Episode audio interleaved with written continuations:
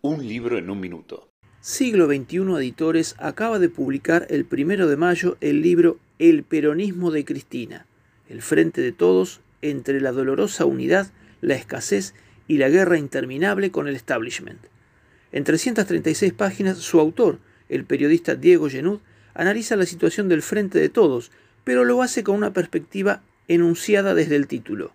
Por eso se remonta al surgimiento de Cristina, como heredera del kirchnerismo, las críticas que debió soportar no solo de los factores de poder, sino del propio peronismo que la dio por muerta políticamente y corrió a asociarse o al menos negociar con Mauricio Macri. Sin embargo, Cristina volvió, resucitó al peronismo muerto y hoy está parada junto a sus detractores en el frente de todos, enfrentando nuevamente un temporal.